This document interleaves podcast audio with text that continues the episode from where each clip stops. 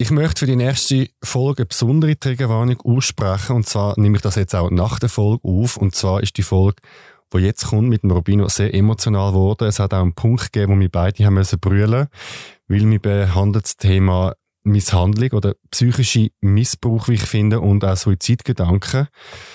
Es ist eine sehr schwere Folge. Ich empfehle die jetzt nicht zum Einschlafen zu hören. Und natürlich dürfen die jederzeit Pause machen oder auch abbrechen oder was auch möglich wäre, vielleicht die Folge mit jemand anderem zusammen anzuhören und im Anschluss über das zu reden. Ich finde es trotz all dieser Schwere schön, wenn ich es hören würde, weil es wichtige Themen beinhaltet, aber ich finde es auch ganz wichtig, auf seine eigene psychische Gesundheit zu schauen. Ich hoffe, die Folge berührt euch auch so sehr und tut euch zum Nachdenken anregen und wir hören uns bald. Wenn du nur einmal die Möglichkeit hättest, dich mit deiner Mutter auszusprechen, was würdest du ihr sagen? Ich glaube, ich würde dir sagen, ich kann dir nicht verzeihen. Das, was du gemacht hast, kann ich dir nicht verzeihen. Und ich hätte mir gewünscht, dass wir ein besseres Verhältnis gehabt hätten. Ich hätte mir gewünscht, dass du einfach akzeptieren kannst, wie ich bin. Ich glaube, jetzt in dem Moment würde ich genau das sagen. Thema Verstoßen von der Familie. Das ist der Zurich Pride Podcast. Mit den spannendsten Menschen und den außergewöhnlichsten Geschichten. So bunt, so queer ist die Schweiz. Mit dem Alexander Wenger. Ich begrüße den Robino Rich. Er ist 28, Trauredner und Moderator aus der Stadt Luzern. Er ist schwul, cis und seine Pronomen sind er, ihn. Willkommen, Robino, bei uns. Dankeschön, willkommen, Alex. Robino, erzähl uns, wie bist du aufgewachsen, wo bist du aufgewachsen und wie so die Familienkonstellation war? Ja, wie ihr hört oder wie du auch hören kannst, komme ich nicht aus der Schweiz. Nicht gebürtig aus Luzern. Ähm, ich komme aus Freiburg in ähm, Schwarzwald, also wirklich an der Grenze zur Schweiz. Bin schon oft in der Schweiz gewesen und bin eigentlich in einer relativ ruhigen und harmonischen Familie aufgewachsen.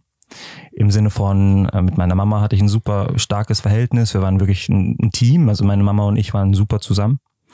Mein Papa, der war schon eher derjenige, der wenig von uns allen wissen wollte. Der hat sich sehr zurückgezogen, der hatte andere Interessen als uns Kinder. Ähm, er war trotzdem immer da, also sie haben zusammen gewohnt, wir alle haben zusammen gewohnt.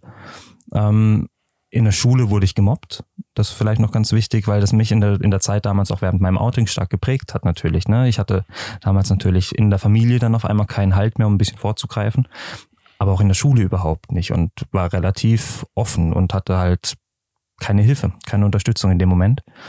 Ähm, Wegen was haben sie gemobbt? Ist, sie haben immer gesagt, ich wäre schwul. Ne? Also ich glaube, das kennen viele, die jetzt ja. zuhören. Und ich frage mich immer, warum? Also warum habt ihr das gedacht? Äh, Laufe ich so feminin rüber? Lauf, also gibt's das typisch schwul, wo man einem ansieht? Ne? Das frage ich mich heute noch. Ähm, und ich hatte nie Selbstvertrauen, nie ein Selbstbewusstsein. Also wenn man mich damals gefragt hätte, sitzt du hier irgendwann mit 28 in einem Podcast, ähm, redest du oder stehst du als Moderator auf der Bühne, verheiratest Menschen bei einer Hochzeit, hätte ich gesagt, niemals. Und ähm, das Selbstvertrauen hat sich aufgebaut. Das hat gedauert, aber es kam. Und das hat natürlich zusammengespielt, das kein Selbstvertrauen zu haben und aber auch noch das Schwule, was sie mir angesehen haben, das haben sie ausgenutzt. Wie alt bist du gewesen, wo sie dir das zum ersten Mal gesagt haben?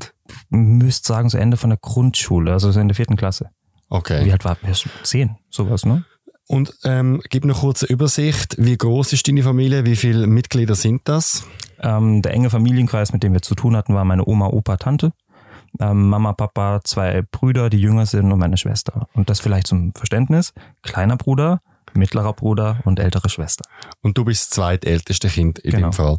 Und was würdest du sagen, wenn man jetzt in eure Wohnung gekommen ist, was ist das so für ein Gefühl gewesen, das man dort gehabt hat? Wie hat es ausgesehen? Ist das irgendwie sehr wohlhabend gewesen, sehr einfach, sehr voll, sehr einfach eingerichtet? Ich glaube, man muss es ein bisschen auseinander differenzieren. Das Viertel, in dem ich aufgewachsen bin, war eher so das Assi-Viertel von Freiburg, ne? so das Ghetto in Anführungszeichen. Die Wohnung selber war aber trotzdem relativ wohlhabend. Also mein Vater hat gut Geld verdient, hat meine Mutter hat das Geld genutzt, um die Wohnung schön herzurichten. Äh, überhaupt nicht in meinem Stil. Mir hat's nicht gefallen. Als Kind gewöhnst du dich natürlich dran. Aber ich würde nicht sagen, es war einfach. Ich würde sagen, es war wirklich so eine gute Mischung aus Normalität und Wohlhabend. Und du noch mal kurz zusammenfassen, dies, deine Verbindung zu deinen einzelnen Familienmitgliedern. Wenn jetzt mhm. du jedem müsstest, jedem so ein Adjektiv oder so eine Beschreibung geben. Ähm, Vater, Erzeuger. Ja, ich glaube, das ist hart gesagt, aber einfach die Wahrheit. Ähm, Mama, die Mama, die immer für einen da war und ähm, geguckt hat, dass es dir gut geht. Ne? Sie hat mich auch damals während dem Mobbing super unterstützt. Ähm, der mittlere Bruder, er war halt mein Bruder, aber es war nie ein wirkliches Band. Also wir, es gab nie was, was uns verbunden hat. Mein kleinerer Bruder ist mein, mein Ein und Alles gewesen, als er auf die Welt kam. Und meine Schwester war meine große Schwester, mit der das Verhältnis am Anfang ein bisschen schwierig war und dann besser wurde. Okay, dann kommen wir zu deinem inneren Coming Out. Wie hast du gemerkt, dass du dich vom Mann angezogen fühlst? Ich hasse diese Frage, weil ich sie nicht beantworten kann. Es ist super schwer. Ähm, ich habe damals gesagt, also Harry Potter und der Feuerkelch. Ja, ich bin ein riesen Harry Potter Fan. Es gibt ja die Szene beim Weihnachtsball, Feuerkelch, wo Hermine mit ihrem wunderschönen Kleid die Treppe runterläuft. Und da habe ich gedacht, hey, schöne Frau. Sehr, sehr schöne Frau. Und, und ähm, war sehr happy und habe gedacht, okay, vielleicht bist du hetero. Also schon damals war ich natürlich unsicher, bist du schwul, weil in der Schule haben sie es immer gesagt. Hermine hat einem aber gefallen. Und dann gab es in dem gleichen Film aber auch Cedric Diggory, damals ähm, Robert Pattinson. Ähm, den fand ich auch sehr spannend. Und ich glaube tatsächlich, als ich mich damit dann mit, mit der Frage, wen finde ich jetzt hier spannend, auseinandergesetzt habe, war es ganz klar er definitiv der Kerl. Und Hermine war eine schöne Frau. Auch jetzt kann ich noch sagen, das ist eine schöne Frau. Aber halt Gefühle hätte ich damals, glaube ich, nie aufbauen können. Und ich glaube, da hat es angefangen, dass ich gecheckt habe, es sind, glaube ich, doch eher die Kerle. Wie ist es für dich gewesen, das einzugestehen? Ich würde jetzt behaupten, relativ einfach. Ähm, ich hatte nie so die Probleme damit, das selber zu sagen, ja, ich bin schwul oder ich könnte auf Kerle stehen ich würde behaupten, es war alles relativ normal. Und wie ist das Umfeld die zum Thema Homo- und Bisexualität? Hat man da etwas gesagt? Hat man nichts gesagt? Ich glaube, es war alles gut. Ähm, Mark Medlock, ich muss immer mit solchen Geschichten aus der Vergangenheit kommen ne? und das beschreiben. Mark Medlock bei DSDS, das war ein sehr aufgeweckter, skurriler Typ, ähm, super talentiert und schwul und das halt sehr offen. Er war auch vielleicht ja genau das, das feminine Auftreten, wo die Leute in der Schule gesagt haben, da ist es schwul, da siehst du an, er ist schwul. Mark Medlock fand meine Mutter immer super. Er war ja der Stern damals bei DSDS, der dann leider relativ früh ähm, auch Probleme hatte dann mit den Fans draußen, die Schwierigkeiten gemacht haben. Meine Mutter hat ihn aber immer unterstützt und hat ihn immer verteidigt, auch bei Freunden Freunden, wenn sie gesagt haben, ja, der ist schwul, das ist doch ekelhaft und was weiß ich. Ähm, auch Daniel Kübelböck, der sich ja dann später als trans geoutet hat, kurz vor seinem Selbstmord leider. Ähm, fand sie auch super. Und Olivia Jones, ne, die Drag Queen in Deutschland, der Star eigentlich im queeren, in der queeren Szene in Deutschland, fand sie auch super. Und von dem her habe ich eigentlich gedacht, die stehen alle relativ offen dem gegenüber. Also von dem her tönt alles noch relativ normal, oder? Es ist vielleicht eher sogar wohlwollendes Umfeld, dass der Vater ein bisschen abwesend ist, das kennen wahrscheinlich sehr viel. Ähm, dann kommen wir zu deinem Outing. Das heißt, irgendwann ist für dich der Schritt da gewesen. Ich sag's meiner Familie. Wie bist du genau vorgegangen? Was hast du gemacht? Und äh, wie haben sie reagiert? Ich war ein Mensch, der ja wirklich durch das Mobbing auch sehr, äh, durchs Mobbing nochmal verstärkt, sehr schüchtern war und kein Selbstvertrauen hatte und habe gedacht, okay, wie sagst du es deiner Mama? Und man liest ja auch damals als junger Kerl dann natürlich, als schwuler junger Kerl, der sich damit identifiziert hat, viel nachliest, ähm, liest du Erfahrungsberichte. Und da kam ja immer, ja, du sagst es persönlich oder das Bessere, wenn du es persönlich sagst. Und ich habe mich das nicht getraut. Es ging nicht. Es war so eine innere Blockade. Und habe eine SMS geschrieben. Ja, ich bin mit äh, Schulkameraden in, in, ins Kino. Ich hatte tatsächlich ein paar Freunde, es waren wenige, aber ich hatte sie. Ähm, was haben wir geguckt? Irgendeinen Film natürlich, ne? Und habe in die SMS geschrieben, hey Mama, ich weiß, mein Bruder, also der mittlere Bruder, hat jetzt eine Freundin nach Hause gebracht und vielleicht fragst du dich, warum ich das nicht mache, warum der Rubino halt immer noch keine Frau mit nach Hause bringt. Und das liegt daran, weil ich schwul bin. Ich glaube tatsächlich relativ ähnlich, habe ich es gesagt. Und ähm, ich weiß, ich habe noch eingeschrieben, ich möchte nicht, dass sie es meiner Schwester erzählt, meinem Vater, meinem mittleren Bruder, mein Jüngerer, aber damals noch nicht auf der Welt und dass ich es quasi selber übernehmen möchte, ne? das Outing beim restlichen Familienteil. Wie alt bist du gewesen? 15. Und ähm, habe damals dann gedacht, okay, jetzt kommst du nach Hause. Es wird sicher unangenehm, weil deine Mama weiß jetzt Bescheid, aber ich schätze mal ein, dass sie das so akzeptiert. Und ich, es war raus. Und dieser Moment, als ich diese SMS abgeschickt habe, ich bin in der Straßenbahn gesessen und habe das abgeschickt auf dem Weg zum Kino. Es war unglaublich befreiend weil ich wusste, es gibt keinen Weg mehr. Ich krieg Gänsehaut. Es, es war wirklich der Moment, es war raus. Wenn ich heimkomme, ist entweder alles total beschissen oder alles gut. Das war so das Gefühl. Und dann bist du ins Kino und nachher heim. Und dann? saß meine Mutter ganz filmtypisch auf einem Hocker. Wir hatten so kleine Hocker auch in der, in der, in der Küche, Stühle und Hocker. Und die saß da drauf. Es war schon relativ dunkel in der ganzen Wohnung.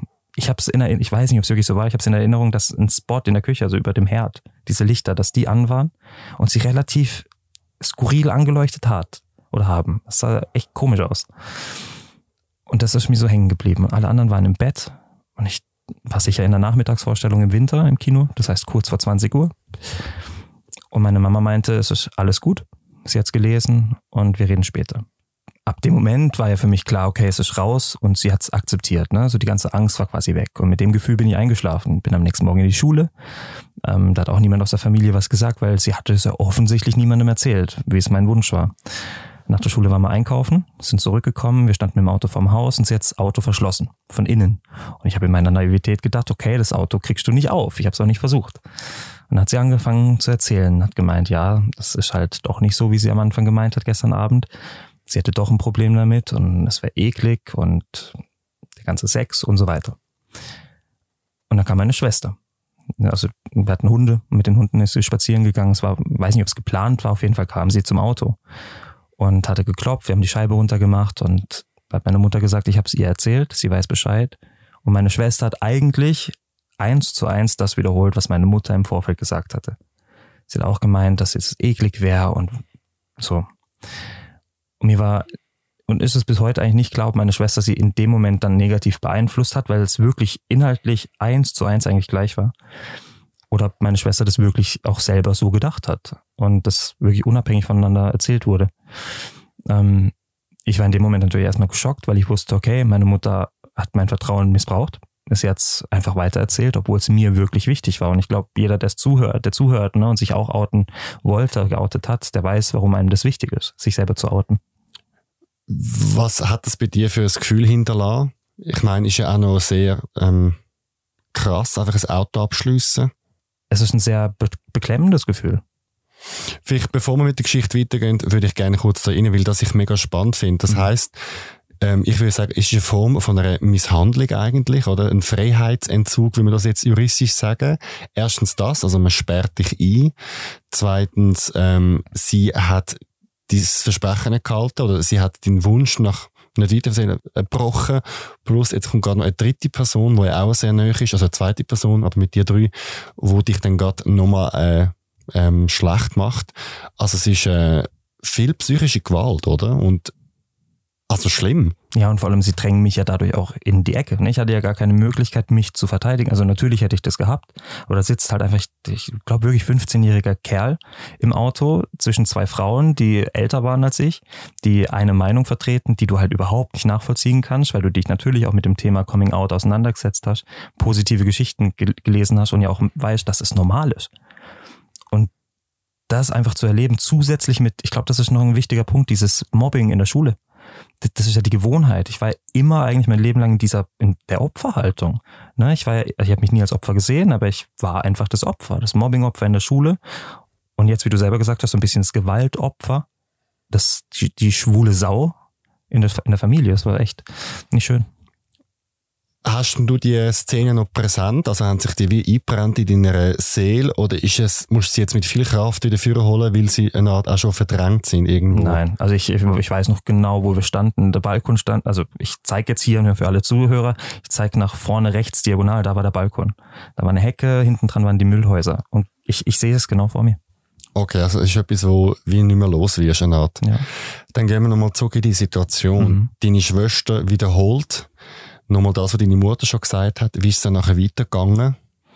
Das weiß ich, um ehrlich zu sein, nicht. Ich habe keine Ahnung. Und ab dem Moment ist auch irgendwie als also wie ein Filmriss nach einer Party, den ich nie hatte, leider. Ich hätte es gerne mal erlebt. Aber genauso ist es. Ich kann dir nicht sagen, was dann passiert ist.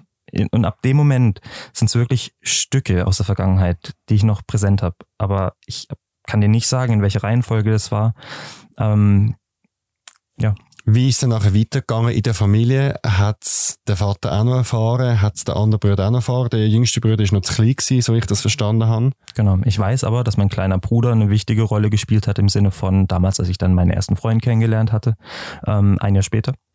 dass er nie zu mir nach Hause kommen durfte, sollte wegen meinem kleinen Bruder, damit er quasi das nicht sieht, nach dem Motto, ne, wie wir uns küssen und geschweige denn, wir hätten Geschlechtsverkehr, ist ja ekelhaft. Ähm, ich weiß, dass mein Vater irgend, also ich glaube wirklich, es war ein Jahr relativ ruhig, bis es dann wieder zum Vorschein kam, bis ich meinen ersten Freund kennengelernt hatte. Und ich glaube deswegen tatsächlich, wenn du mich so gefragt hast, habe ich keine Erinnerung mehr, weil es wirklich ein Jahr lang quasi brach lag, das Thema. Ist auch nicht mehr angesprochen worden. Ich glaube nicht. Also nicht so, dass es super präsent war. Dann hast du deinen Freund kennengelernt. Wie hast du ihn kennengelernt und wie ist die Geschichte gegangen mit ihm? Über DBNA. Eine Website, die übrigens äh, immer noch existiert. Ich finde das faszinierend. Ähm, und damals habe ich dann gesagt, okay, komm, ich treffe ihn jetzt einfach. Mir ist es wichtig, ihn zu treffen, egal was meine Mutter sagt, meine Schwester sagt, die Familie denkt, ich will ihn kennenlernen. Und da haben wir uns getroffen und wir waren damals auf der Messe, auf der Chilbi in Freiburg. Ein bisschen Schweizerdeutsch kann ich schon. Ja. Und ähm, es war wunderschön. Es war wirklich das Gefühl, dass ich mein Leben lang eigentlich nie hatte. Das Gefühl von Geborgenheit. Und wenn man dann drüber nachdenkt, kann ich jetzt schon sagen, dass wahrscheinlich das Gefühl von Geborgenheit in der Familie nie wirklich so da war, wie am Schluss in der Partnerschaft. Ähm, wir sind danach noch in den Park auf einem Aussichtsturm und haben das Riesenrad von dort aus gesehen. Und ich war super schüchtern. Ne? Ich hatte ja wirklich kein Selbstvertrauen und habe aber gesagt, hey, ich will dich küssen und wir konnten uns nicht küssen. Haben uns dann ein paar Tage später nochmal getroffen, haben gesagt, okay, er fährt erst dann, wenn wir uns geküsst haben. Wir sind dann in der Hecke, haben uns da geküsst. Eigentlich total, äh, ja, schon cringe, ne, würde man jetzt heutzutage, glaube ich, sagen. Aber es ist herziger, definitiv. Ähm, ja, und er war dann auch wirklich wichtig, weil er natürlich die Stütze für mich war. Und ich habe gesagt, Mama, hey, ich habe einen Freund und ich möchte ihn mit nach Hause bringen. Und ähm, meiner Mutter war es einfach wirklich unangenehm und dadurch war das Thema natürlich auf dem Tisch, weil sie wahrscheinlich gedacht hat und auch gesagt hat, der darf nicht nach Hause kommen, dein Freund, weil er dein kleiner Bruder sonst sehen würde, dass du einen Freund hast. Ähm, weil es eklig ist und wenn ihr euch küssen würdet, wäre das auch nicht schön und und und. Ähm, ich weiß, irgendwann hatte, also ich bin natürlich öfters zu meinem Freund nach Hause. Mein Freund durfte nie zu mir. Und irgendwann kam meine Mutter und meinte dann, ja, und das beenden wir jetzt. Weil sie gemerkt hat, okay, der Rubino, der blüht gerade auf, der verändert sich, der ist jetzt nicht mehr der schüchterne Kerl, der, der, der damals war, weil er nur Mobbing erlebt hat, weil er wirklich immer nur dieses Gefühl hatte, du bist nichts wert dich will niemand. Und auf einmal hatte ich das Gefühl, dich will jemand, du bist was wert. Und ich wusste, wie sich geliebt sein anfühlt. Und das ist sehr wichtig für Selbstvertrauen. Also auch wenn ihr da draußen jetzt denkt, ich habe kein Selbstvertrauen, das kommt. Ihr müsst das kommen lassen und dann ist es da. Ja, und nachdem meine Mutter dann gesagt hat, das beenden wir jetzt, war dann der Punkt für mich, wo ich gedacht habe, okay, was machst du jetzt? Ne? Auf einmal warst du wieder in der Situation wie vor einem Jahr. Du bist in der Ecke gedrängt, du hast ja eigentlich gar keine Möglichkeit, dich groß zu verteidigen. Aber ich hatte die Kraft das zu tun. Ich habe ähm, das mir anmerken lassen, noch in der Schule. Wahrscheinlich nicht mal so bewusst, aber meine Klassenlehrerin damals, die hat das gemerkt und hat gemerkt, dass auch irgendwas mit den Noten schief läuft. Sie sind schlechter geworden. Die sind schlechter geworden. Gar nicht mal so, dass ich das gemerkt habe. Ne, es war wahrscheinlich wirklich das Unterbewusstsein im letzten Jahr, das mich irgendwie runtergedrückt hat. Ähm, natürlich war mein Freund dann auch nochmal ein großer, wichtiger Teil davon. Ich war oft bei ihm. Ich habe natürlich ein bisschen die Schule schleifen. Ich glaube, das kennt jeder, wenn man jemanden kennenlernt in der Schulzeit. Da ist das natürlich wichtiger. Und ähm, sie hat dann gefragt, was los ist. Und ich habe ihr das erzählt und habe erzählt, wie meine Mutter zu mir steht. Und meine Mutter war wohl auch bei meiner Lehrerin oder in der Schule, in der auch meine Schwester, meine ältere Schwester damals war, äh, relativ bekannt. Also man wusste, dass sie auch mal Ausraster hatte oder relativ aggressiv auch mal entgegnen konnte, der Lehrerin und so weiter. Und hatte dann gefragt, ob sie mir helfen kann. Und ich habe gesagt, ja, aber ich weiß nicht wie. Ne? Und dann kam relativ das Wort, relativ schnell das Wort Jugendamt. Und da hast du vorhin im Vorgespräch auch gesagt, wie man es auf Schweizerdeutsch sagt. So, genau. Und nicht anders. Ähm, und für mich war das Jugendamt aber damals noch super surreal. Also ich habe gesagt, nein, also das Jugendamt brauchen wir jetzt erstmal nicht. Und ähm, ich wusste aber, okay, wenn irgendwas Schlimmes jetzt passiert zu Hause, dann habe ich Unterstützung von meiner Lehrerin. Und die ist für mich da. Und das hat mir extrem geholfen. Deswegen bin ich ihr bis heute super dankbar. Ähm, meine Mutter hat sich Hilfe gesucht, würde ich jetzt mal behaupten. Hilfe, die ihr nicht geholfen hat, sondern ihr geholfen hat in ihrer Wahnvorstellung. Und das ist ein hartes Wort, aber ich glaube wirklich, sie kam in den Wahn rein. Sie ist in so einer schwulen Beratungsstelle in Freiburg, die wirklich super Arbeit leisten und äh, von der ich auch schon gelesen hatte. Und da war ich mir sicher, okay, die werden das wahrscheinlich gut machen, wenn sie mir erzählt, sie geht dorthin und kam dann zurück und meinte halt, ja, sie hätten ihr erzählt, das wäre ganz gefährlich, der schwule Sex, man würde sich immer mit HIV anstecken und da war mir klar, okay, irgendwas läuft doch da gerade schief. Ne? Ich hatte auch dieses Selbstvertrauen, von dem ich erzählt habe, aufgebaut, um das einzusehen, dass es vielleicht nicht so richtig ist, was sie da denkt. Ähm, Gleichzeitig kam noch dazu, zu diesem Wahn, den ich erzählt habe, mein Freund hatte eine Tante mit einem Ferienhaus in Mallorca und es stand im Raum, dass wir irgendwann vielleicht mal im Sommer nach Mallorca reisen möchten, um in das Ferienhaus zu gehen. Und ich kann dir nicht sagen, warum, aber meine Mutter dachte, ich wandere aus nach Mallorca. Die hat sich Sachen zusammengereimt, zusammengedichtet, die keinen Sinn ergeben haben und die ihr, ihren Wahn wahrscheinlich nochmal verstärkt hat und ihre Angst, sie verliert den Rubino gleichzeitig. Natürlich, der Rubino ist eben selbstbewusster geworden, aufgeblüht. Und dann ging es halt äh, relativ aggressiv weiter, weil mein, meine Mutter halt auch psychisch dann sehr angeknackst war. Ne? Die war anscheinend immer sehr fertig, hat dann mein Vater erzählt und der stand auf einmal vor meiner Tür und meinte dann, wenn der Mama was passiert, dann schieße ich dir und deinem Freund eine Kugel in den Kopf. Das hat er so gesagt. Das hat er gesagt. Und das ist hart zu erzählen, weil ich das schon lange nicht mehr erzählt habe. Ich glaube tatsächlich, dass ich das auch verdrängt habe. Ähm, und das war heftig, aber mir dann natürlich klar, mein Vater weiß jetzt Bescheid. Was mir relativ egal war, ne, weil mein Vater nie wirklich wichtig für mich war. Aber so eine Aussage zu bekommen, wo du weißt, okay, du musst jetzt Angst haben um dich, um dein Leben, um das Leben von deinem Freund, das war böse. Und wie ernst hat's der Vater gemeint? Mein Vater hatte, als ich klein war, eine Messerstecherei. Also ich glaube schon sehr ernst. Ja, ist, ist, ist beklemmend. Ähm, das heißt, er hat dir das gesagt und dann? Ich, keine Ahnung. Ist er weg? Das ist weg. Ich, ich weiß nur, dass, die, dass meine, meine, meine Lehrerin das offensichtlich gemerkt haben muss, weil sie mich nochmal angesprochen hat und gefragt hat, hey, ist alles gut? Und es war nicht alles gut. Spätestens da war es nicht gut. Ich bin dann zum Jugendamt und habe das erzählt. Und das Jugendamt hat es sofort ernst genommen und hat gefragt, hey, wir, was wollen wir machen? Können wir dir helfen, indem wir quasi deine Mutter, deine, deinen Vater wirklich einladen zum Gespräch? Mein Vater kam nicht. Meine Mutter kam und wollte von allem nichts mehr wissen. Sie hat gesagt, sie hat kein Problem damit. Das wäre nie passiert, dass mein Vater das gesagt hat.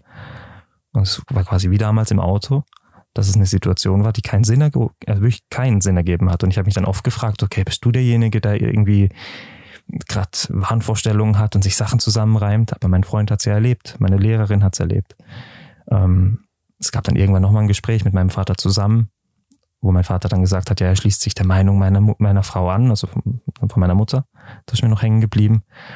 Und das Jugendamt hat zum Glück gemerkt, das stimmt nicht es passt einfach nicht zusammen von der Geschichte, die ich erzählt habe und meine Familie. Und dann kam eine Situation, an die ich immer wieder denken muss. Ich wollte mit meinem Freund damals Weihnachtsdeko kaufen. Das war auch die Zeit im Winter. Es war um 5 Uhr schon dunkel. Ich war 17 und habe mich verabschiedet und gesagt, okay, ich komme dann in einer Stunde wieder, wir gehen jetzt Weihnachtsdeko kaufen. Und meine Mutter ist ausgerastet und meinte dann, nein, das machst du nicht. Ah, genau. Mein Freund war natürlich dann auch mal bei mir zu Hause. Ich kann dir nicht sagen, warum er zu mir nach Hause durfte. Es ist wahrscheinlich auch nicht so wichtig, aber er durfte einmal zu mir nach Hause. Es war an diesem Abend. Und hat mein Freund mich auch angeschaut und gesagt, warum darfst du nicht gehen? Ich hatte, ich weiß es nicht. Hatte meine Mutter gefragt, warum darf er denn nicht gehen? Und doch, ich nehme ihn jetzt mit. Und meine Mutter ist ausgerastet. Wahrscheinlich auch ein bisschen zurecht, wenn der Freund sich irgendwie gegen die Mutter stellt, kann ich es ein Stück weit nachvollziehen. Aber halt auch irgendwie schon wieder gar nicht. Und meine Mutter fand es so schlimm, dass sie ihn am, am Kragen gepackt hat, so an der Schulter, aus der Haustür geschmissen hat und gemeint hat, und du siehst ihn nie wieder. Und die Tür zugeschlagen hat. Und zu mir hat sie das auch gesagt. Dann bin ich ins, in mein Kinderzimmer gerannt, Jugendzimmer. Bin ans Fenster, da stand der auch unten. Ich habe gesagt, er soll warten, ich melde mich gleich. Und dann kam sie ins Zimmer und hat ein Bild zerrissen, das am Fernseher stand und nicht eingerahmt. Sie hat mein Handy genommen, auf den Boden geschmissen, dass es kaputt war. Hat gemeint, du siehst ihn nie wieder. Was hat er für das Bild zerrissen? Das war ein Foto von uns beiden zusammen. Das haben wir irgendwann mal, ich glaube sogar auf dem Turm gemacht vom ersten Date. Genau. Und ähm, das Gefühl, das ist, das ist krass. Ich kann dir auch nicht sagen, was es für ein Gefühl ist, ob es in dem Moment Angst war, Verzweiflung oder Panik. Es war ein Gefühl von Ohnmacht, weil du nichts mehr machen konntest. Draußen steht ein Freund, es hat sogar noch angefangen zu regnen, also wirklich wie im Film. Und er stand da unten und ich wusste, ich will mich ja irgendwie melden und ich will, dass er mir hilft. Und habe dann gesagt, als sie dann draußen war, er soll nach Hause gehen. Ich komme irgendwie nach, irgendwie schaffe ich das. Und ich habe es versucht. Ich habe dann äh, noch so ein Sparschwein gehabt mit ein paar Münzen. Damals gab es noch Telefonzellen vor 100 Jahren. Ne, hat man ja telefoniert. Und mein Plan war, dass ich mit dem Münzgeld zur Telefonzelle gehe, ihn anrufe. Und wir hatten das, das Wohnzimmer, parallel war ein Durchgangsbadezimmer. Und ich bin durch das Durchgangsbadezimmer mit der Hoffnung, mich sieht keiner. Und da stand mein Bruder mit einem Messer an der Tür. Mein mittlerer Bruder. Und hat aufgepasst, dass ich die Tür nicht verlasse oder die Wohnung nicht verlasse. Und ich kann dir wirklich nicht sagen, was dann passiert ist. Ich weiß, ich bin kurz stehen geblieben, bin zurück ins, Zimmer und habe gewartet. Und irgendwann später habe ich es dann nochmal versucht und dann war er weg. Aber ich kann dir nicht sagen, was ich in dem Moment gefühlt habe, was ich gedacht habe. Ich kann dir nicht mal sagen, ob ich Todesangst hatte. Ich glaube, ich fand das zu suspekt, die ganze Situation, ne? Und dann noch das mit dem Messer. Ich bin weg, ich bin raus, als ich die Möglichkeit hatte und bin gerannt zur Telefonzelle. Die war zum Glück, ich würde mal sagen, einen Kilometer entfernt. Hab angerufen und gesagt, ich komme jetzt mit dem nächsten Zug. Bin zum Bahnhof gefahren und dann mit dem Zug zu ihm gefahren. Und war dann bei ihm und habe dann auch erstmal bei ihm, ich glaube, eine Woche, zwei gewohnt. Und habe meiner Lehrerin Bescheid gegeben, habe gesagt, ich kann jetzt gerade nicht zur Schule gehen, es funktioniert nicht. Sie hat mir die Unterlagen dann zugeschickt und hat das Jugendamt von sich aus informiert. Und dann ging es relativ schnell, dass es einen Vormund gab für mich, der für mich entschieden wurde. Das ging dann auch vors Gericht. Ähm, der zum Glück für mich dann auch einen Mietvertrag unterschrieben hatte, dass ich quasi nicht in eine Pflegefamilie musste, sondern mit kurz vor 18 natürlich dann in eine eigene Wohnung ziehen durfte. Und um das quasi ein bisschen zu beschleunigen, natürlich war die Situation für mich ganz schlimm, aber ich bin dann irgendwann ausgezogen. Ähm, das war sehr befreiend. Wie denkst du heute über die Situation? Na, also ich habe jetzt gemerkt, wo du es erzählt hast, es ist sehr, also ich habe es jetzt sehr beklemmend gefunden und ich habe so wirklich, es ist sehr beelendend, das zu hören oder das, das, was dir passiert ist. Wie wie denkst du heute darüber, über die Szene? Wahrscheinlich würde ich sagen, es ist so bescheuert, dass so ein Streit, also so ein Moment, ich will einfach nur Weihnachtsdeko kaufen, so eine Situation auslöst. Ja, es Na, ist ja alles nicht die. Weihnachtsdeko Na, na, natürlich, ne? Es Aber- ist ja die Homosexualität Genau. oder alles rundum gewesen. Na klar, aber dass ich rausgehen wollte, ich wollte einfach nur das, die Wohnung verlassen. Und dass, dass das allein, das alle, natürlich, das gehört alles dazu mit der Homosexualität und dass mein Freund bei mir zu Hause war, aber dass das das quasi ausgelöst hat. Ich, ich habe mich auch immer gefragt, hey, bin ich schuld dran, ne? Weil ich, ich wollte ja rausgehen, wenn ich das Aber nicht nicht am nächsten Tag etwas anderem Ja, wahrscheinlich schon. Aber natürlich Mhm. fragst du dich das automatisch, weil wenn ich das nicht gemacht hätte, wäre das wahrscheinlich in dem Moment nicht passiert. Ich bin aber happy, dass es passiert ist. Weil nur so konnte ich raus. Ich glaube, es hätte nie anders funktioniert. Das heisst, dein Vater ist nicht rum gewesen, der es, äh, Doch, doch, doch. Der war da. Aber da. die ganzen Aggressionen sind von deiner Mutter gekommen, mit dem Zerreissen und dem, Genau. ähm, den Freund packen und rausschmeißen. Genau. Was hat er gemacht in dieser Zeit? Ich glaube, er saß auf der Couch wie immer in Boxershorts und saß da. Was ja auch aggressiv ist. Was auch aggressiv ist. Genau. Ihm war es halt einfach egal. Und ich habe auch immer noch das Bild von mir, wie mein Vater auf der Couch sitzt, also nicht von dem Abend, ne, aber er saß dann immer so breitbeinig da, so richtig eklig, so richtig weh. Und ich, ich glaube, ihm war es in dem Moment vielleicht nicht egal. Es war wieder so seine, seine, also wie damals, als er dann beim Jugendamt war und gesagt hat, ja, ich schließe mich der Meinung meiner Frau an. Er hatte nie eine, eine eigene Meinung. Und deswegen weiß ich natürlich auch nicht, ob mein Vater von meiner Mutter damals auch beeinflusst wurde, als er da gesagt hat, er schießt mir und meinem Freund eine Kugel in den Kopf. Ähm, aber zu der Sache glaube ich auch nichts. Also Dann bist du also eine Woche bei deinem Freund gewesen, hast äh, den Fall von dort aus gelernt. Wie ist dir dort gegangen? Bist du erleichtert gewesen? Bist du depressiv gewesen? Also wie ist dir in dieser Zeit gegangen? Das war die schönste Zeit seit vielen, vielen Monaten. Es war befreiend, es war schön. Ich konnte mit meinem Freund zusammen sein. Es ging ja nicht mal darum, dass ich endlich mit ihm in einem Bett schlafen konnte, sondern es war einfach nur diese Befreiung, nicht zu Hause zu sein. Diese Befreiung, nicht diesen Psychoterror. Ich glaube, das ist ein gutes Wort für das, für das ganze, für die ganze Zeit damals von meinem Outing bis zum Auszug, den ich erlebt habe. Dem quasi entkommen zu sein, das war unglaublich. Hat, hat deine Familie gewusst, wo du bist? Ich weiß, dass meine Mutter seine Mutter kannte, dann über Ecken. Die hat recherchiert und hat das rausbekommen. Und seine Mutter kam dann irgendwann zu uns und wollte natürlich mit uns sprechen und fragen, was los ist. Und meine Mutter hatte ihr ähnliche Sachen erzählt, wie wahrscheinlich meiner Schwester oder andersrum. Und ähm, seine Mutter war auch ziemlich gegen uns, hätte ich gesagt, ziemlich gegen Homosexualität. Er durfte sich damals auch nicht vor, der, vor den Freunden von ihr outen. Ähm, das war aber deutlich entspannter als bei mir in der Situation. Aber auf jeden Fall hat sie wahrscheinlich schon gewusst, wo ich bin. Zumindest wusste sie, ich bin bei ihnen zu Hause. Haben sie mal angelötet und gefragt, wie geht's dir? Nein. Haben sie Briefe geschrieben? Haben sie sich Nein. entschuldigt? Niemals. Niemals. Es waren zwei Wochen. Vielleicht war es auch einfach zu knapp von der Zeit. Ähm, in der Zeit in der Wohnung dann aber schon. Du bist nachher allein in eine Wohnung gezogen, in dem Fall dort in der Nähe von deinem Freund oder auch wieder... Naja, es war offiziell alleine. Mein Freund war dann schon bei mir. Wir haben Okay. quasi zusammen gewohnt. Mietvertrag lief auf mich. Aber es ist wo in, einer, in der Stadt, wo du vorher gewohnt hast, Genau, es war auch in Freiburg. aber an einer anderen Ecke. In einer komplett anderen Ecke. Also man ist, du bist deiner Familie nicht per Zufall auf der Straße begegnet. Es hätte in Freiburg passieren können. Also, weil es halt eine kleine Stadt ist, aber nicht in der Nachbarschaft. Aber du hast keine Angst gehabt, nach zwei Wochen wieder zurück in die Stadt zu gehen. Nee, eigentlich nicht, weil ich Okay. wusste, ich bin quasi erstmal weg. Ne, Ich bin räumlich auf jeden Fall distanziert. Und so weit weg war mein Freund auch nicht damals. Also Okay, das heißt, sie sind zusammengezogen in die Wohnung. Wie ist dann nachher weitergegangen? Relativ harmonisch, weil ich meinen Abschluss machen konnte. Mit einem ziemlich guten Schnitt. Und ähm, da bin ich auch super stolz drauf, dass ich trotzdem einen echt perfekten Abschluss gemacht habe, trotzdem Psychoterror.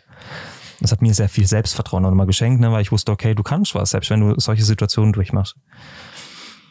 Meine Schwester stand irgendwann vorm Balkon, wir haben im Erdgeschoss gewohnt und meine Oma war dabei und meinten dann, ähm, ich würde behaupten, es waren zwei, drei Monate später, nach dem Auszug, Dezember, Januar, und meinten dann, dass meine Mama Krebs hat und im Krankenhaus liegt.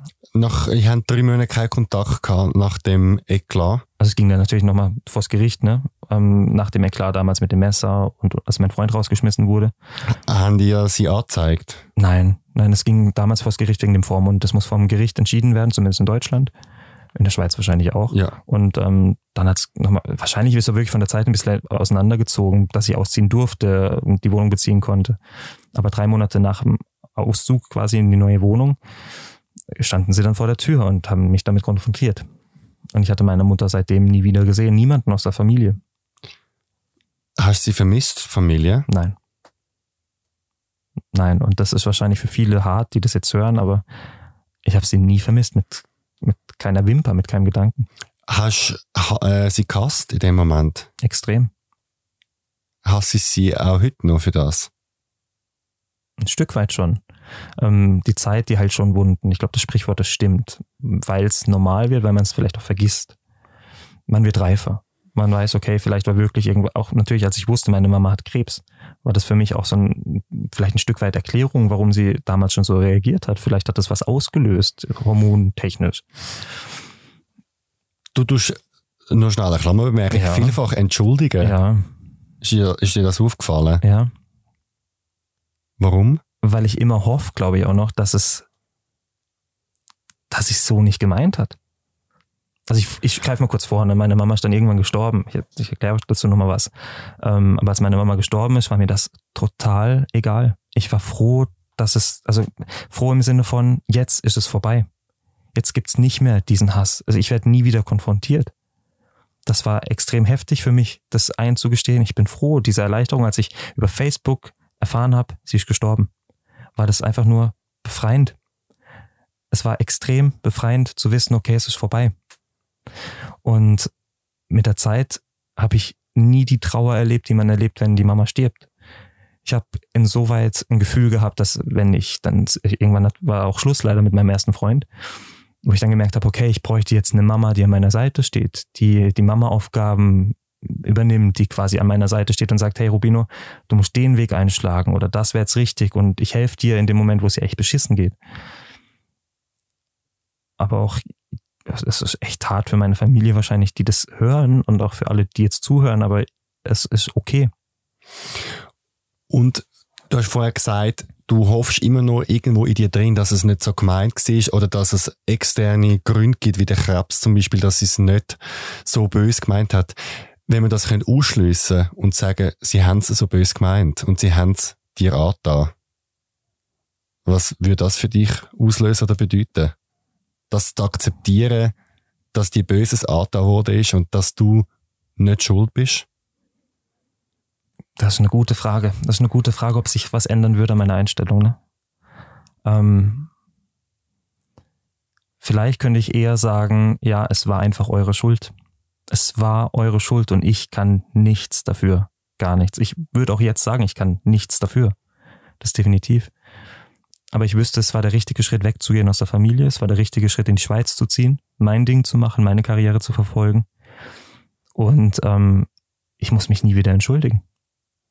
Was ich gemerkt habe über die Jahre, dass ich natürlich in Verbindung nochmal mit dem Mobbing und dann auch das, was ich in der Schule erlebt habe, mich immer automatisch ein Stück weit in eine Opferposition gedrängt fühle. Und ich mache das nicht bewusst. Das macht der Körper und die Seele, glaube ich, ganz alleine. Wenn irgendwas, wenn du jetzt vor mir stehen würdest und sagst, hey Rubino, das machst du falsch, das machst du falsch, würde ich sofort denken, oh mein Gott, ich bin das Opfer. Aber du bist ja auch ein Opfer gewesen. Natürlich, aber wenn du das... Also man dürfte doch auch Opfer sein, frag mich jetzt so von außen. Das darfst ist jetzt du. auch einfach gesagt, natürlich. natürlich. Das, nein, das darfst du, das darfst du. Und ich, ich habe auch über die Psychologin dam damals gemerkt, dass es okay ist, mal zu sagen, ja, ich kann nichts dafür und es ist okay, das, was ich fühle, gerade zu fühlen, Ja. dass ich mich als Opfer fühle. Aber ich glaube, es macht im Leben in manchen Situationen nicht alles so einfach. Dann gehen wir nochmal zurück zu der Wohnungstür, wo du aufmachst und deine Schwester ist steht und die Großmutter und sagt, die Mutter hat Krebs. Was hat das in dir ausgelöst und was ist dann nachher passiert? Ich weiß noch, ich habe gedacht, oh Gott, das ist scheiße.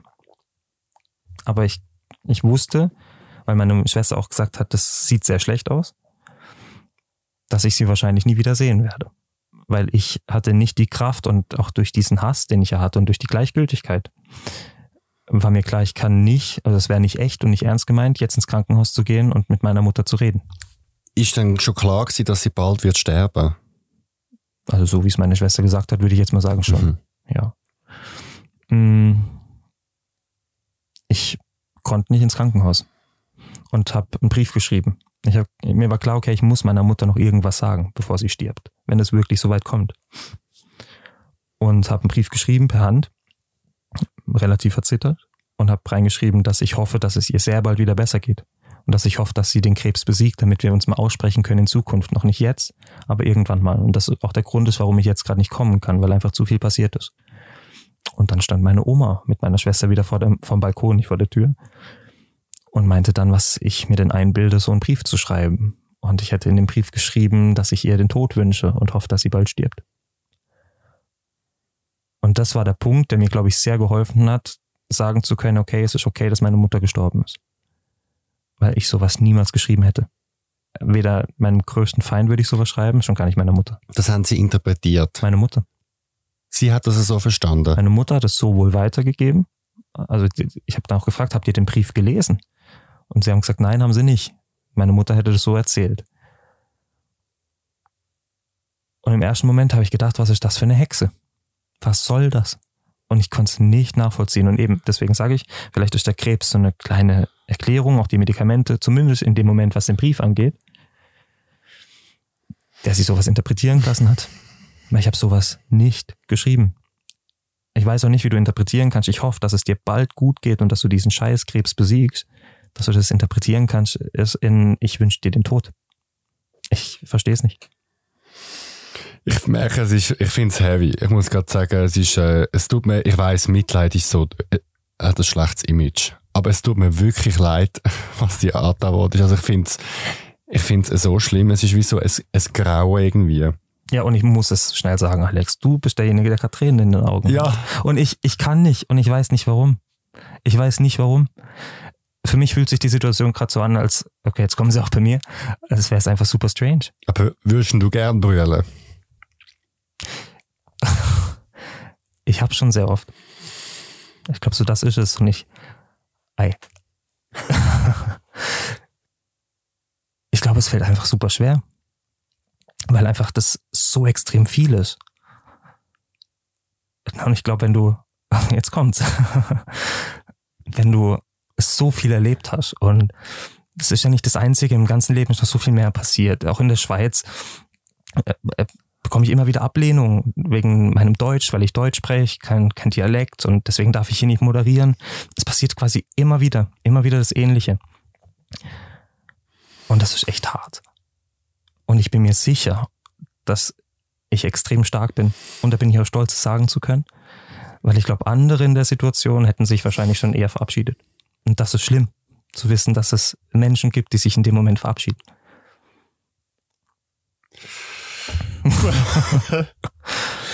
ja, ich glaube, ich glaube, es ist wichtig und Tränen können ja etwas Schönes sein, weil es, sie lösen etwas, oder? Aber ich finde es wie so wichtig an der Stelle. Sorry.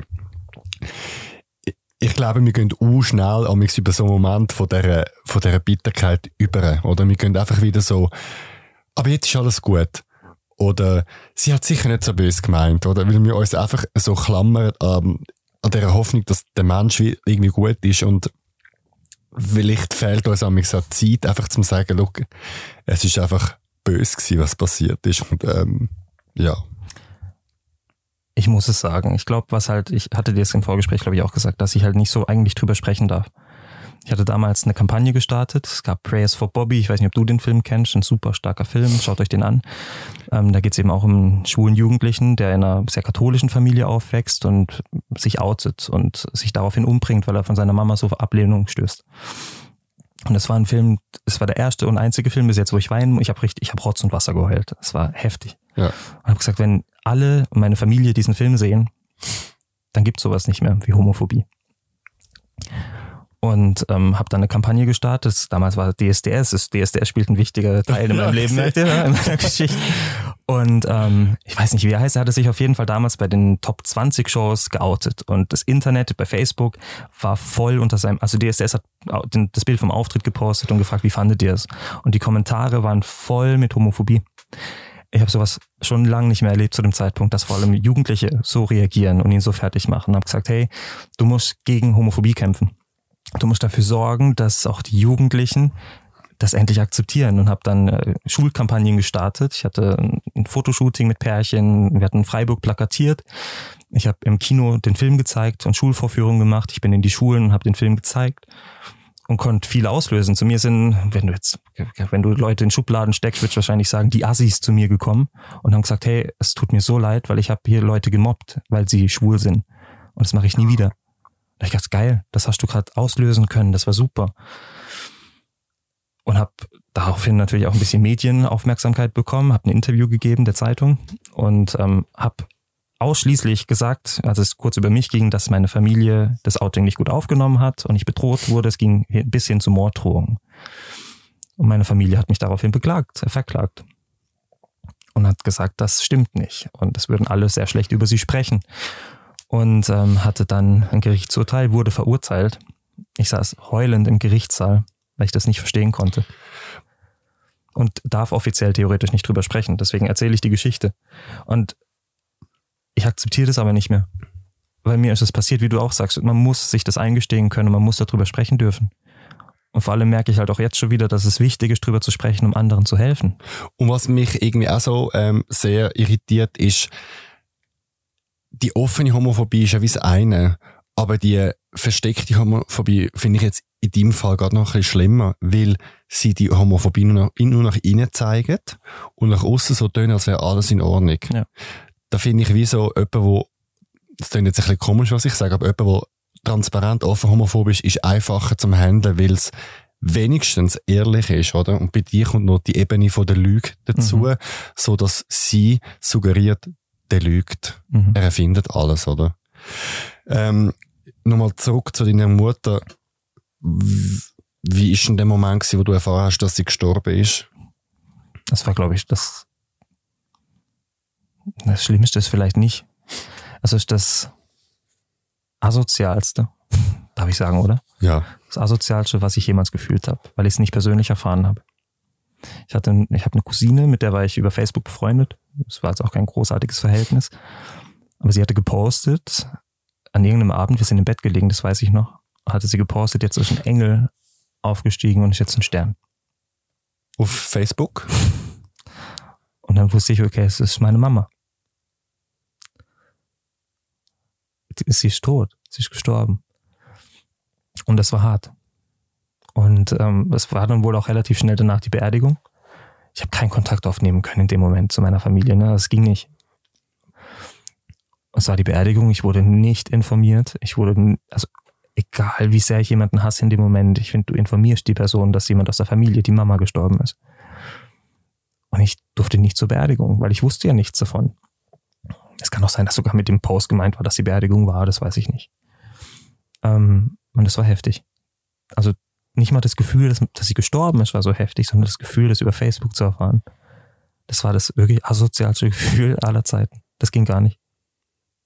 Und ich wurde dann auch irgendwann im Laufe der Jahre betrogen von einem Partner, nicht von meinem ersten Freund.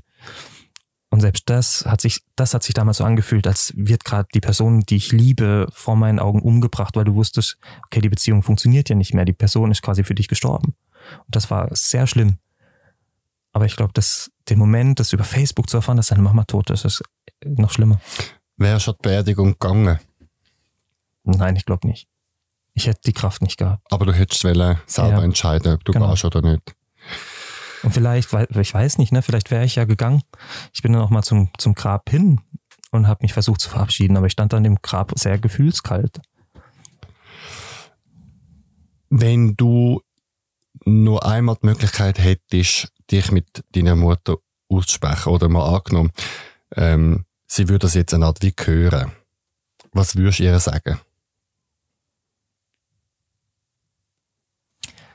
Es ist super schwer. Weil ich glaube, jetzt kann man schon erwarten, dass man dann vielleicht sagt, okay, es ist okay, ich verzeih dir. Ich glaube, ich würde dir sagen, ich kann dir nicht verzeihen. Das, was du gemacht hast, kann ich dir nicht verzeihen. Und ich hätte mir gewünscht, dass wir ein besseres Verhältnis gehabt hätten. Ich hätte mir gewünscht, dass du einfach akzeptieren kannst, wie ich bin, was ich bin, dass ich stark bin. Und ich finde, du kannst verdammt stolz sein, was dein Sohn gemacht hat, was er sich gemacht hat dass er ein stolzer Mann ist, der zu sich steht, der es geschafft hat, andere zu beeinflussen, positiv zu beeinflussen. Und der sich nicht das Leben genommen hat. Ich glaube, jetzt in dem Moment würde ich genau das sagen. Könntest du eine Entschuldigung annehmen von ihr? Ja. Das schon. Aber ich glaube, dass die Entschuldigung nichts ändern würde am Verhältnis. Ich glaube, dass wir nie das Verhältnis hätten, was sie sich dann wünscht. Was man sich in dem Moment vielleicht wünscht. Aber ich könnte es annehmen. Wie viele Jahre ist jetzt das her, wo sie gestorben ist? Ich, ich würde behaupten, es war 2012 im Juli. Also in dem Fall neun Jahre. Neun Jahre. Neuneinhalb. Wie ist jetzt in der letzten Zeit der Kontakt zum Rest von der Familie? Also Vater, Schwester, Mittlerbrüder, wo dich mit dem Messer bedroht hat und der jüngste Bruder. Ich habe ja von dem Freund erzählt, der mich betrogen hat. Und ihm muss ich eigentlich dankbar sein, weil wir damals halt wirklich Kontakt aufgenommen haben zu meiner Schwester, bevor er mich betrogen hatte. Und Das hat er initiiert, oder? Genau. Er hat gemerkt, okay, irgendwas ist da schlimm und vielleicht kann man es ja versuchen. Und ich habe mich mit meiner Schwester dann auch ausgesprochen, das war dann okay. Also es ist auch wirklich so, dass ich nach wie vor sage, es ist okay mit meiner Schwester. Weil meine Mutter ja schon die schlimmere Kraft war in dem Moment. Ähm, Vater. ne, Also sie leben alle noch. die leben alle noch.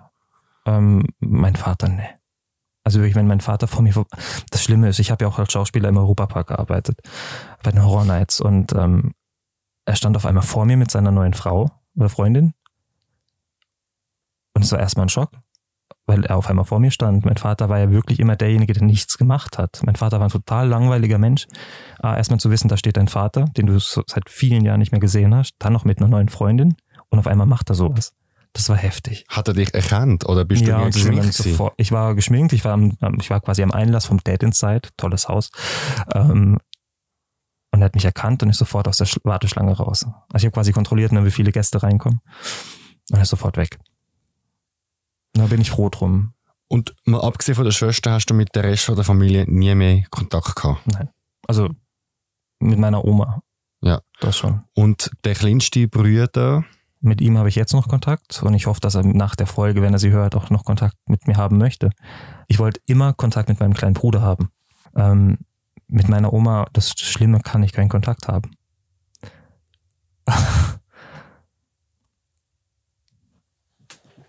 Und ich denke oft, ich bin ein, beschissener Enkel. Weil meine Oma ihren, ihren Mann verloren hat. Oh Gott. So schon gut. mein Opa. Und alleine da stand. Und meine Oma hat meinen Opa verloren, hat eine behinderte Tochter. Also die Zwillingsschwester von meiner Mutter. Und ist natürlich extrem psychisch unter Druck und findet alles im Leben scheiße. Und das überträgt sie auf alle. Auf mich, auf alle im Umfeld. Und ich habe da mal ganz kurz für zwei Monate, ich stehe oft auf der Bühne ne, und ähm, moderiere, aber so habe ich meine Stimme noch nie gehört. Die, also in dem Monat auch die Negativität aufgesaugt in mich und habe immer gesagt, das ist alles scheiße.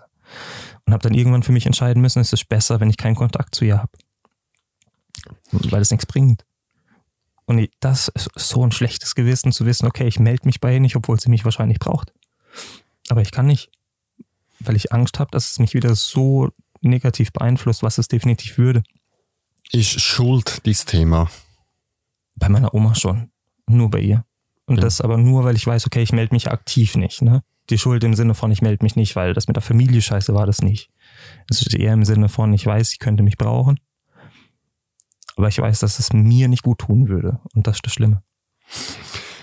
Was hat dir geholfen, jetzt in den letzten Jahren mit dem umzugehen? Hast du es verarbeitet? Bist du noch dran? Also das zu erzählen, das ist verdammt wichtig. Und ich glaube auch der Podcast heute ist verdammt wichtig. Weil auch das mit meiner Oma wirklich, ich habe das nie ausgesprochen. Meinem Freund schon, aber sonst nie. Ähm, ich war bei der Psychologin und habe immer gedacht, das ist super wichtig, dass wir über die Familie sprechen. Und während den Therapiestunden haben wir dann gemerkt, das ist auch viel mit der Schule einfach, ne, was sehr wichtig war. Ähm, viel wichtiger war aber wirklich zu sagen, ich mache mein Ding. Ich kämpfe für das, was ich möchte. Ich kämpfe auch nach wie vor dafür, dass ich in der Schweiz irgendwann als Moderator arbeite.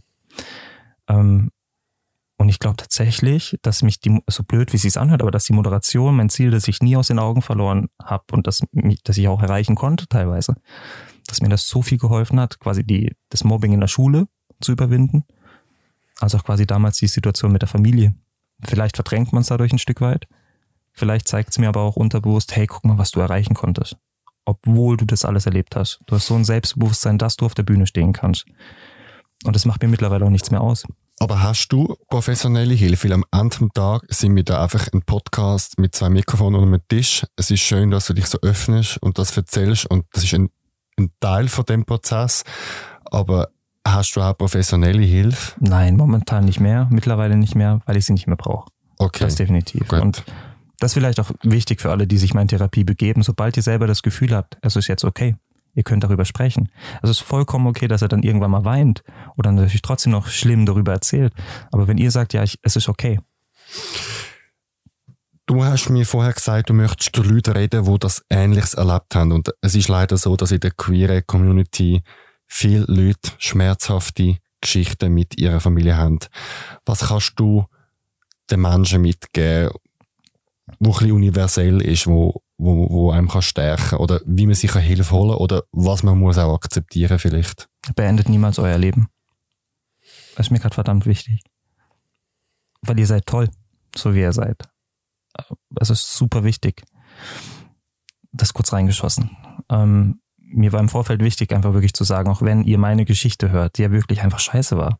Wenn ihr eine Geschichte hört von anderen, die hier im Podcast reden, wenn ihr Geschichten im Internet lest oder Horrorgeschichten erfahrt, lasst das nicht euer Outing quasi zurückfallen oder outet euch deswegen nicht.